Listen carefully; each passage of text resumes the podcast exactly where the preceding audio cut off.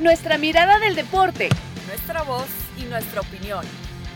Actriz ESPNW. Quédate con nosotras.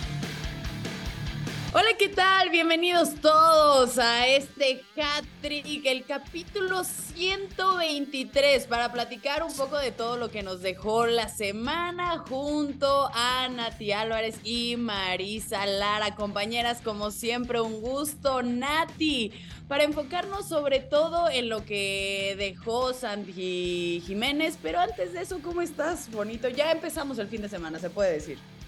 Sí, chicas, ¿cómo están? Un gusto estar nuevamente con ustedes. Y yo creo que se dio el debut que tanto se esperaba, ¿verdad? De Santiago por el momento que estaba teniendo, por la cantidad de partidos que venía anotando de forma consecutiva. Y, y después eh, de su participación con la selección, yo creo que le ayuda mucho debutar, hacerlo con doblete y de la manera en la que firmó ese partido. Eh, yo creo que mejor no podría ser, ¿verdad? Para continuar aumentando la confianza en él, en su juego. Y el otro día que hablaba con Jared, me decía, es que muchas de las cosas que está haciendo se le nota la confianza en ciertas jugadas, en ciertos movimientos, cómo va en ese crecimiento ascendente, dichosamente para, para la selección y para el jugador, obviamente. Claro, y Marisa, ¿a ti qué te pareció lo que hizo Santi? No, la verdad, extraordinario, un gusto saludarlas, estar eh, por acá nuevamente. Y la verdad que es extraordinario, ¿no? Porque creo que de repente, ya sabes, no faltan los escépticos, los que ponen en duda la calidad que tiene Santi con la que se fue y con la que sigue cosechando triunfos allá en el viejo continente. Y creo que esta, bueno, pues era una gran prueba, ¿no? El Lazio, que es un equipo italiano que suele eh, ofrecer, eh, pues, buena defensa en esta ocasión, bueno, con este doblete de Santi Jiménez, pues deja claro que está pasando por un extraordinario momento y además de que sigue haciendo, sigue haciendo historia, ¿no? Al ser el quinto mexicano que logra, eh, pues bueno, meter dos goles en un partido de Champions League. Ya antes eh, lo había hecho Raúl Jiménez, que fue el más cercano ahí en, en el 2015-2016. Eh, y, bueno, Chicharito, que lo hizo en tres ocasiones, con dos con el Manju, uno con el Bayer Leverkusen. Hugo Sánchez, por supuesto, que fue el primero en la Copa Europa. Y bueno, pues ahora Santi Jiménez, que se convierte en el quinto mexicano en conseguir un doblete en esta competición europea, creo que habla muy bien de lo que está haciendo en el camino y yo creo que no hay lugar a dudas, ¿no? De que está pasando un extraordinario momento, que tiene una confianza impresionante en su trabajo y cuando piensas positivo, cuando te la crees, cuando estás, pues las cosas salen así de fácil.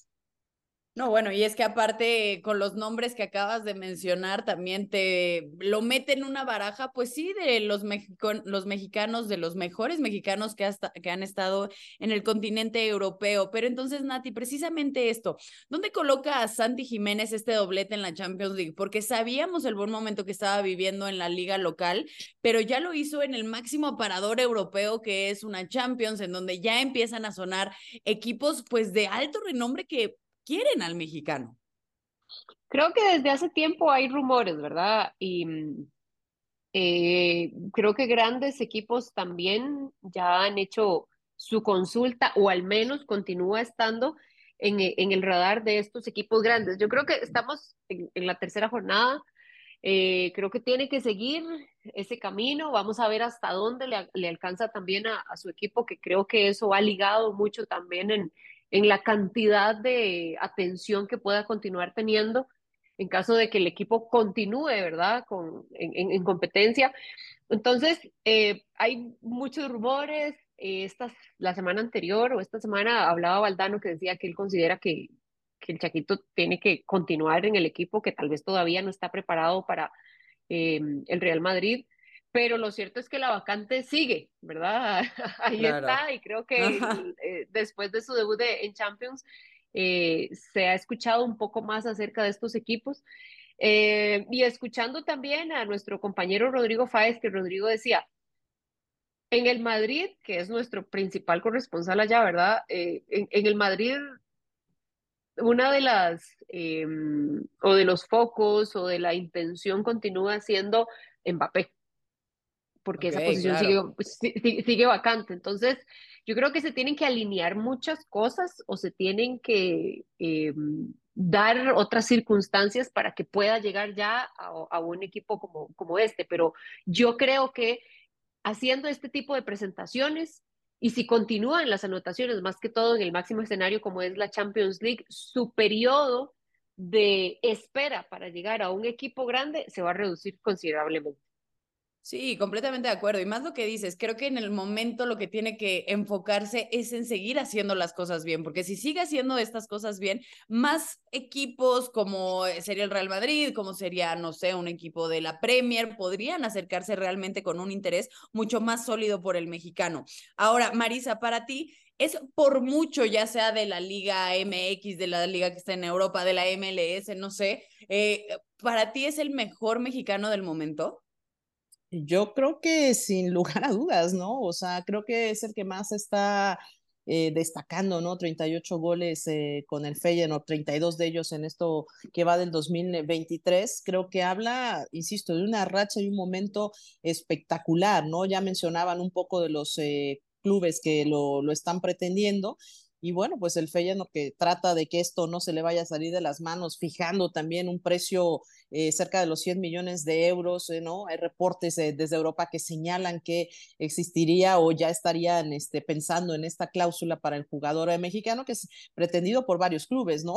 Y, en estos momentos, o sea, creo que lo podemos hablar tranquilamente que eh, no están pretendiendo a ningún otro mexicano por eh, tal cantidad, ¿no? Ningún otro mexicano tiene una cantidad tasada de esta magnitud para salir del club. Así que creo que de eso no cabe dudas. Eh, Santi está viviendo un extraordinario momento y lo están viendo los clubes, tanto que han volteado a verlo, si ya mencionaba en Real Madrid, que no es su prioridad, estamos de acuerdo, pero bueno, que suene dentro de los que te están pretendiendo, siempre, siempre da renombre, el Tottenham que también sigue al mexicano, el Chelsea, el Inter, bueno, pues en la Premier está gustando también lo que está haciendo el mexicano, así que yo no pongo en cuestionamiento eso, sí, lo es en este momento el mejor mexicano. Siempre va a ser bueno que te pongan en la misma oración que el Real Madrid o este tipo de equipos. Entonces, mientras Santi siga haciendo este tipo de pues eh, sí, goles, anotaciones, actuaciones, creo que vendrá un gran futuro para él, aparte del presente que ya está viviendo. Pero seguimos hablando de goleadores, no específicamente de mexicanos, Nati de Haaland, que también recuperó este olfato goleador en Champions, pero para ti fue más lo que hizo el jugador o también fue un poco lo, lo que hizo el rival.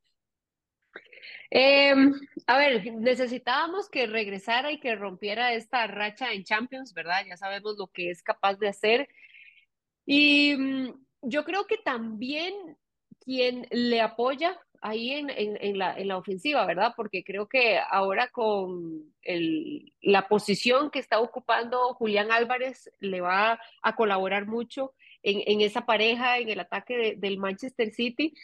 Y yo creo que fue el funcionamiento del equipo. A ver, em, tal vez no estamos viendo a un equipo tan sobrado como en muchas oportunidades nos había presentado, pero creo que también es normal, también creo que es muy difícil presentar una eh, versión del el City imbatible.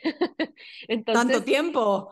Eh, no, no, no, y, y, es complicado porque siempre hay una, una curva de rendimiento importante. Yo creo que lo, lo que hizo o lo que ha hecho el equipo ha sido muy importante y, yo creo que también ahora una nueva temporada se empiezan a ajustar las piezas, se empieza a arrancar eh, todo esto y creo que va de la mano de también de la, de, ¿cómo, podríamos decirlo? Del enfoque que vuelva a tener Erling Haaland, que ya vimos lo que es capaz de hacer y que llevó a su equipo de la mano a conseguir todo lo que ha conseguido hasta el momento también. Sí, no, bueno, definitivamente. Y como dices, hacía falta que despertara, eh, pues sí, Haaland para sentirse una vez más cómodo y tener ese alto nivel al que nos tienen acostumbrados. Hablando de nivel, y ya lo habíamos tocado un poco, lo de Mbappé, eh, Marisa, que sacan una victoria frente al Milan, muy importante para Luis Enrique y para el jugador y bueno, para el equipo en general. ¿Qué te pareció esta victoria que tuvieron el, que tuvo el equipo parisino? Sí, más que necesaria, ¿no? Más que necesaria, sobre todo toda la presión que eh, existe sobre el equipo después de las salidas eh, importantes que hubo. Y bueno, pues eh, quedando en solitario Mbappé, ¿no? Para poder guiar a este PSG. Entonces lo hacen ante un buen rival, ¿no? Digo, el Milan que llegó a instancias finales, llegó a instancias de, de, liguilla, digamos, en la, en la anterior Champions.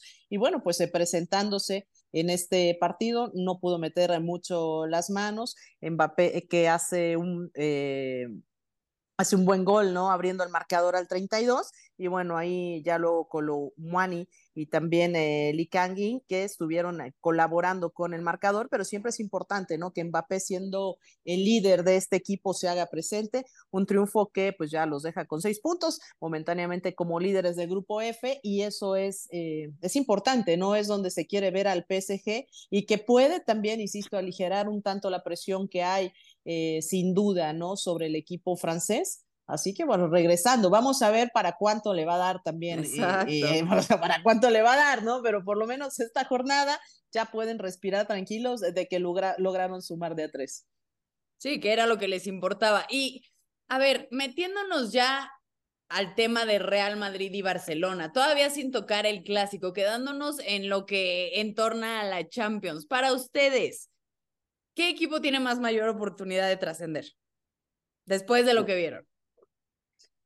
Y yo creo que, a ver, el Barcelona ahorita mismo tiene un rompecabezas. Ya lo vimos y ya lo vamos a analizar profundamente, tal vez hablando del clásico. Pero me parece que los dos equipos empiezan bien sus partidos, van ganando, pero al final empiezan a sufrir. Creo que ganan con lo justo, no demasiado sobrados y específicamente el Barcelona por la situación en la que está en este momento. Cuando arranca la temporada, eh, veíamos a un Barcelona revolucionado, por así decirlo, que iba al alza, pero debido a las circunstancias y a las condiciones y a las bajas que ha tenido, esa curva de crecimiento como que se desacelera y se estabiliza. Y yo creo que está en un momento importante para Xavi porque necesita de esas piezas, porque podríamos decir que son piezas estructurales en su forma de juego y conforme vayan regresando creo que va a poder tomar ventaja nuevamente. Y creo que hicimos comparación de, planteles en, algún momento y creo que con todos sanos decíamos que de repente estaba peleado a ver quién tenía mejor plantel y quién no, ¿verdad? Eh, comparándolos. Entonces, yo creo que al día de hoy, por la circunstancia que estamos, creo que el Real Madrid podría trascender o tiene más posibilidad de trascender, pero va a ir muy de la mano de cómo maneje las ausencias también el Barcelona. Creo que están muy tú a tú. Sí es que el equipo está completo de Barcelona, si no se lo llevaría el Madrid, eso es lo que entendí, Nati. Ajá, exacto. Ok, Marisa, ¿tú qué piensas? Sí, eh, yo coincido un poquito con, eh, con Ati en este, en este punto, ¿no? Eh, creo que el Real Madrid en general es una institución que suele manejar mejor el tema de las lesiones, que sabe manejar mejor el volumen de plantel que tiene, ¿no? Les alcanza, a poner un ejemplo un poco coloquial, como si fuera un queso oaxaqueño, o sea, les da como para deshebrar y, este, y estirar más la hebra su plantel que lo que da el Barcelona. El Barcelona creo que siempre se queda cortito, cortito, cortito, ¿no? Les tiras un poco y se revientan ya mucho esas hebras y después estás tratando de, de parchar todo, ¿no? Creo que el tema de las lesiones ha sido algo muy complicado, que no ha tenido solo esta temporada, ¿no? Digo, ya lo vamos a platicar más a fondo, pero ocho ausencias, o sea, es, es pues, muchísimo, o sea, es muchísimo, ¿no? Lo que te puede pesar, ¿no? Entre bajas, entre los que pueden estar y entre los que no, y es mucho, ¿no? Y creo que, insisto, eh, el, el Real Madrid ha sabido cómo sacarle mejor provecho a su banca, a sus jugadores de cantera, que de repente lo que puede hacer eh, el Barcelona, que es una de sus grandes tareas y de lo que tendrá que, eh, que medirse, ¿no? Ahora en el tema de resultados, bueno, pues ambos eh, arrancan bien, ¿no? Vienen de ganar sus, sus partidos. El tema es eso, ¿no? Que es una carrera que te, tienes que mantener y que tienes que sobrellevar, obviamente, con la liga, ¿no? Y es un desgaste importante y el club que tiene, pues, mejor desarrollo en estas dos competencias, sabe llevar mejor el plantel, pues es quien suele, suele estar, ¿no? Y el Real Madrid nos lo ha demostrado una y otra vez, con plantel incluso con jugadores ausentes importantes dentro de la columna vertebral, ha sacado partidos en la Champions. Entonces, eh, sí, creo que sobre, en este tema en particular tiene mucho más ventaja el Real Madrid que el Barcelona, pero eh, que sí puede tener por ahí cargas explosivas que ganen partidos importantes, pero de repente le es difícil mantener ese, ese, ese nivel a lo largo de toda la temporada. Y es que creo que tocaste un tema muy importante, Marisa, que es esto es un maratón, no es un sprint, tienen que durar, tienen que aguantar, son, eh, se vienen muchas competencias, muchos eh, partidos que acaban desgastando a los jugadores y quien acabe pues sabiendo mover mejor sus piezas creo que tiene una ventaja sobre el otro. Pero bien lo decían, vamos a indagar más en el tema del Real Madrid y del Barcelona para el clásico, eso después de la pausa que haremos aquí en Hatrick, así que nos vemos. Actriz ESPN W. Regresamos al capítulo 123 de Hat-Trick Nati Marisa. De lleno, vámonos con todo a lo que nos espera este fin de semana. El partido de mundo, el que todos los ojos van a estar sobre él. Real Madrid frente a la Barcelona. Nati, ya platicábamos de estas lesiones que tiene el Barcelona, de hombres muy importantes que han sido estructurales para, para Xavi. ¿Qué tanto les va a afectar para este encuentro? Yo creo que les puede afectar mucho. ¿Por qué? Porque, como les decía, creo que son eh, bajas importantes y es que eh, si, si vemos, por ejemplo, la de Lewandowski, que se dice que él y que Frankie de Jong podrían estar disponibles porque a los jugadores los podrían infiltrar, todavía no, exacto, no va a salir la, la convocatoria porque ya había dicho que la va a hacer hasta el día de mañana, mediodía, no un día antes de la convocatoria, pero con solo el hecho de que esté Lewandowski cambia mucho el esquema de el porque o está Fermín o está Ferran o puede aparecer Yamal también. Joao creo que es sí o sí que va a estar, pero la figura Lewandowski es importante, pero si está disponible tiene un mes de no jugar. Entonces creo que puede llegar falto de pegada. Ahora bien, en otros... Em, e, en otras posiciones no se sabe dónde va a estar Cancelo, que es uno de los jugadores que se sabe que va a jugar, pero no se sabe si, si va a ser eh, el, lateral o va a jugar más adelantado, tomando en cuenta que enfrente está Vinicius, que Vinicius ya está pues recuperado, lo vimos en el partido pasado, no anotó, pero estaba asistiendo, estuvo muy incisivo en el ataque, entonces creo que son posiciones importantes. Rafinha, que ya entrenó, ese sí estaría, los que no van a estar del todo son Conte, Pedri y eh, Sergi Roberto, según los informes. Entonces creo que ahí en la defensa también va a ser algo importante. ¿Quién va a jugar? Christensen, Araujo o Íñigo. Valde estaría por el sector izquierdo. Entonces, em, creo que hay mucha expectativa por ver qué equipo va a plantear este Barcelona, que ya decía Xavi, no es el mismo además Real Madrid que vamos a enfrentar antes, ¿verdad? Porque al no tener un 9 eh, posicional o al no tener esa, esa, figura que tenía anteriormente, va a obligar a mi defensa a estar más atento por los movimientos que ya hace Vinicius, que hace Rodrigo o que incluso pueda llegar Bellingham, que sabemos que llega desde una segunda línea. Eso, tocaste el tema de Bellingham, porque hemos hablado, sí, de las bajas que tendría el Barcelona, de cómo podrían infiltrar a dos de sus jugadores más importantes. También se ha dado a conocer, Marisa, que Bellingham, a pesar de que pudo llegar a haber estado en duda, para, todo parece indicar que, que sí va a estar en el encuentro. ¿Qué tan importante es este jugador que puede estar en el partido, que puede estar bien y que, tomando en cuenta, pues, la gran racha que tiene? Pues eh, eso mismo, ¿no? Necesitas un jugador que pueda estar eh, dentro de, em, pues de estas posibilidades, ¿no? Que te pueda dar en, eh, en el ataque, ¿no? Así que bueno, pues Carlo Ancelotti ya confirmó que, que va a estar. Que, que, va a estar en el partido y esto pues recupera, pues básicamente era la única duda, ¿no? Que tenía el Real Madrid sobre si iba a estar o no, ya superar las molestias físicas que tuvo, Así que bueno, pues eso es una buena noticia, ¿no? Que se haya recuperado, que la carga eh, física pues que traía con el eh, jugar de los partidos. Así que será importante, ¿no? Porque lo necesitas para, eh, para estar dentro de, pues de defender también lo que has hecho dentro de la tabla de goleo ya con estos ocho goles, superando también lo que, lo que tiene Antoine Griezmann. Así que me parece que es muy importante, era la única duda que tenía y eh, pues bueno, también ver a otros jugadores, ¿no?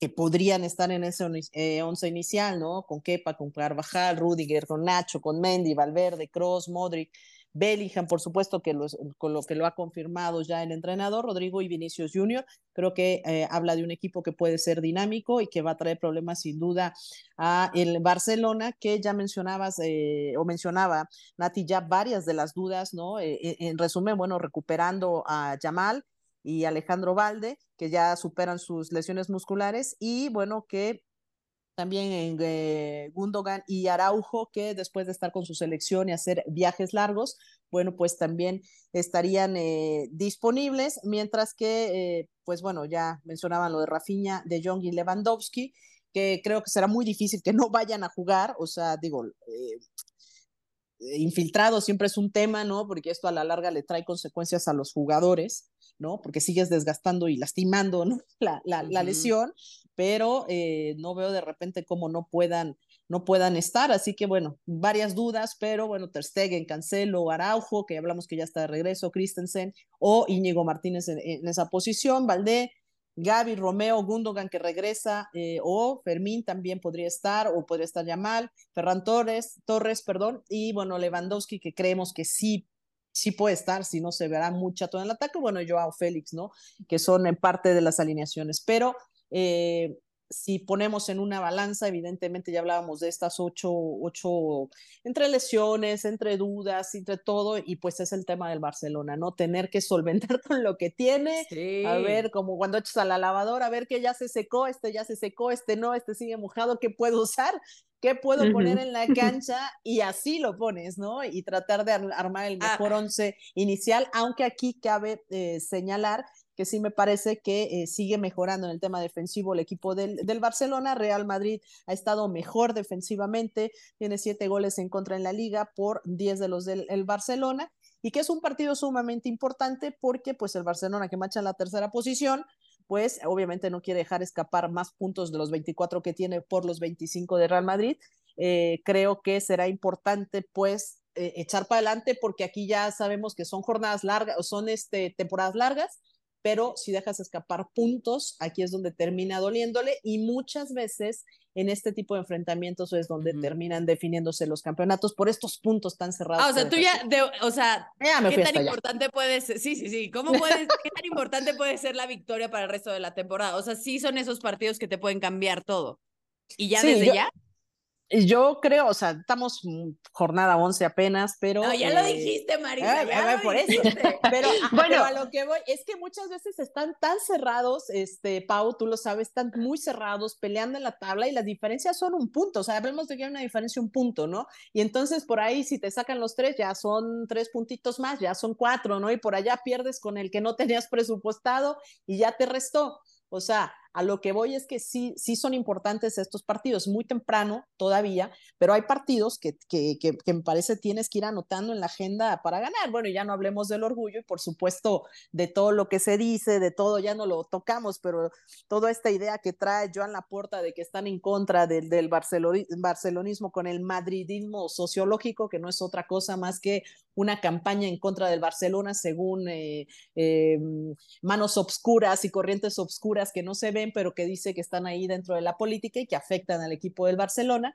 Entonces, eh, pues sí, creo que hay como muchas cosas en juego de repente en estos partidos, ¿no? Además, por supuesto, de estos tres puntos y pensando pues en un posible campeonato que pues ya vendrá más adelante. Nati, ¿querías decir algo? Como que te escuché ahí, que te querías No, no, es que lo, apoyo en gran parte lo que dice Marisa, porque la temporada donde el Barcelona logra ganarle al Real Madrid, creo que de ahí cambia la temporada para el equipo culé. Entonces creo que ese clásico sí empezó a marcar una pauta, si no me equivoco, y que finalmente termina entonces el, el Barcelona levantando la liga. Entonces yo creo que sí hay cosas que no son tangibles que se quedan como ganancia después de ganar un clásico y más si se hace de forma autoritaria. Ahora bien, em, creo que por, por lo que hemos visto de ambos equipos es muy probable que podamos tener muchos goles. No sé si concuerdan conmigo. Pues Ajá. Sí, adelante, adelante. Es que digo, de repente pensamos que nada, sí va a haber goles y terminan con uno con cero, pero por lo menos los últimos enfrentamientos ha habido tres, ¿no? Si contamos este último que Barça le ganó dos por uno al Real Madrid, que es el más reciente, y el anterior a ese, el Real Madrid le ganó tres goles por uno, y el anterior a ese, cuatro por cero eh, de visita el Barcelona al Real Madrid. O sea, son eh, por lo menos los últimos cinco partidos, han tenido, pues sí, de tres goles para arriba tres goles para arriba. Entonces, si tomamos en cuenta esto, Nati, pues sí, pareciera que, que, que, vamos a tener goles, ¿no? Por lo menos un dos por uno, yo creo que sí va a haber, ¿no? Pues ojalá, ¿no? Porque al final es lo que queremos ver, espectáculo, goles, esta rivalidad que siempre es tan, pues tan apasionante. También ayer escuchaba una entrevista en la que decía, a ver, no importa si juegas bien, no importa si juegas mal, estos son los partidos que tienes que ganar. O sea, por eso el que si los infiltran, por eso el que hay tanto detrás ah, de un clásico. Ahorita tocabas un tema muy interesante, Marisa, que era lo del madridismo sociológico que la Porta ha estado implementando. Nati, ¿tú qué piensas de esto? ¿Podrían afectar los comentarios? ¿Qué tanto es real? Cuéntanos. Eh, yo creo que es el discurso que le sirve al presidente de el Barcelona por todo lo que se ha dado alrededor del el caso de los árbitros, por todo esto o estas últimas informaciones que se han develado, entonces yo creo que necesitan también desviar la atención, ¿verdad? Necesitan descompresionar un poco lo que hay porque mm, el equipo los últimos meses ha vivido muchas cosas extra cancha y muchas situaciones que del pasado se pueden eh, pues ir saliendo. Eh, de, yo creo que son herramientas que usan, ¿verdad? Al final dice, bueno, si sirvió, bueno, y, si no, lo intentamos. Entonces yo creo ah. que, que va por ahí, ¿verdad? No, claro, y al final está bien que las uses, ¿no? Son herramientas que te dan, pues hay que aprovecharlas. No, y además digo, no, no, hay muchas cosas a veces que no se dicen, ¿no? Eh, gente involucrada en política, ¿no? Que pueden tener, pues a lo mejor decisiones o no dentro de este tipo de, de, situaciones, ¿no? Digo, y guardando todas eh, las distancias correspondientes y sin ofender a nadie, eh, pues es de repente lo que dicen de la América, ¿no? Que la América le ayudan para todo, que, que hay este, un favoritismo constante, etc. O sea, de lo que se trata y lo que entiendo que Joan Laporta, que, que además es el creador de este concepto de madridismo, sociológico, perdón, eh, e, e, es eso, ¿no? De, de que hay una ayuda, ¿no? O que hay un desprestigio, que pueden venir algunos medios a sacar noticias falsas del Barcelona, que pueden llegar eh, otros rumores por aquí y se van infiltrando, creando pues una imagen sucia alrededor de, del, Barcelona, que lo que dice Joan Laporta es que todo viene cuando lograron el sextete y que esto era porque, eh, pues porque estaban ahí un poco celosos de lo que estaba haciendo el Barcelona y que, que, cualquiera que no le vaya al Real Madrid, según está fuera de esta, de esta norma, ¿no? Ese es su concepto, esa es su percepción pero eh, pues bueno, es, es, algo que por lo menos sí utiliza y lo utiliza abiertamente para hablar sobre una campaña sucia en contra del Barcelona. Bueno, habiendo platicado todo esto, vámonos entonces a poner las fichas a la mesa. Vamos con los pronósticos del partido. A ver, aquí que queden grabadas, que queden anotadas y que todos nos manden sus comentarios. Nati, ¿cuánto crees? Bueno, ya dijiste que esperemos allá muchos goles, pero ¿cuánto crees y quién crees que vaya a ganar? Eh, me voy a ir por el Madrid y creo que puede quedar eh, y un, un, 2 a 1, pero una victoria sufrida. No, no le va a sobrar mucho, siento. Como les gusta a los dos equipos sufrirle, por lo que ya también estábamos comentando. Marisa como, como ya sé que está en, esta, en esta mesa vamos a tener puro madridismo, siempre me voy a decantar por el Barça, así que voy con Barcelona, dos goles por uno, me voy a la chica, me voy a la sufrida, me voy a la, se van a desgarrar las vestiduras, me voy a quedar con el Barça, aunque sí siento que eh, este partido puede ser para el Madrid, pero solo para llevar la contraria, porque ya sé con quién va a parar. Para, llevar la contraria, lo dices abierto, bien, pero me gusta porque... Para hacer la resistencia sea, somos la resistencia. Si no, si no, este podcast iba a estar muy vestido de blanco. Estoy de acuerdo, estoy de acuerdo. Bien, Marisa, me gusta cómo piensas. Yo también a ti te apoyo, me voy a ir con un 2-1. Pero bueno, es por, porque realmente creo. Ah, realmente lo siento. Sí, Porque siento no mi estoy metiendo el blanco. corazón. Ajá. Siento mi corazón Exacto. blanco. Bueno, podría meter ahí un empatito, un 2-2, pero ¿para qué? Los empates no nos Bueno, gustan. con estuve, 2-1. estuve, estuve cerca de- del empate porque, por- porque la juventud puede, de este Barcelona que tiene, puede jugar sin ningún complejo también, ¿verdad? Pero bueno, si hay que apostar, si, si es blanco o negro, no hay gris, entonces vamos con Si es el blanco. meter nuestro dinero. Pensé que ibas a decir que la juventud de este podcast iba a decir gracias, Mati. No, Obviamente. es que eso no hay que mencionar. entusiasmo. Ajá. Dije, qué linda que tengas un gran fin de semana.